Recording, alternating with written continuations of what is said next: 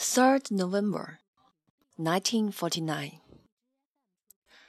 Gentlemen, the books arrived safely. The Stevenson is so fine. It embarrasses my orange crate bookshelves. I'm almost afraid to handle such soft vellum and heavy cream colored pages. Being used to the dead white paper and stiff cardboardy covers of American books, I never knew a book could be such a joy to the touch. A Britisher, whose girl lives upstairs, translated the one pound seventeen cents and six pennies for me, and says I owe you five point three dollars for the two books. I hope he got it right.